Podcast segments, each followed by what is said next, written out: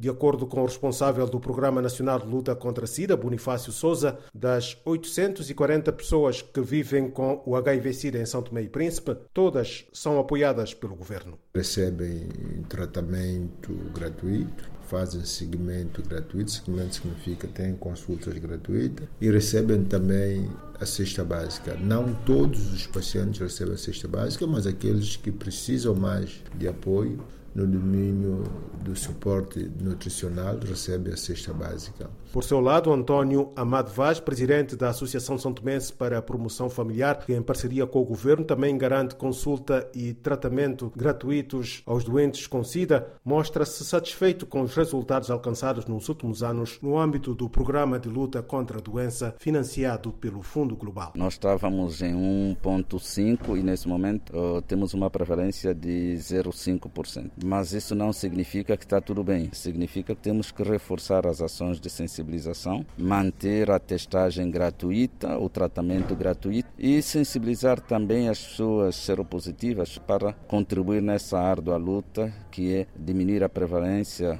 da HIV a zero, se for possível. Celso Fernandes, presidente da Associação Apoio à Vida, que congrega pessoas portadoras de HIV-Sida, pede mais apoio, sobretudo no que toca à alimentação. Nós todos sabemos que pessoas vivendo com HIV-Sida são pessoas que tomam um comprimido, que é um comprimido muito forte, que é antirretroviral, e esse medicamento exige alimentação.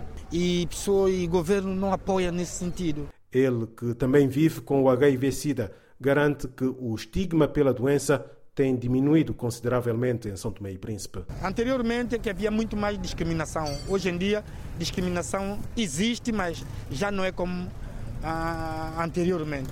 Depois do aparecimento da Associação Apoio à Vida e com mais que 10 pessoas que falam na primeira pessoa, diz que eu sou seropositivo, as pessoas começaram a acreditar e começaram a ver que HIV-Sida já não é um bicho de sete cabeças e nós consideramos uma doença crônica e nós vamos levar a nossa vida normalmente. São Tomé e Príncipe é o país da África Central com uma das melhores taxas de prevalência do HIV-Sida. Oscar Medeiros, para a Voz da América.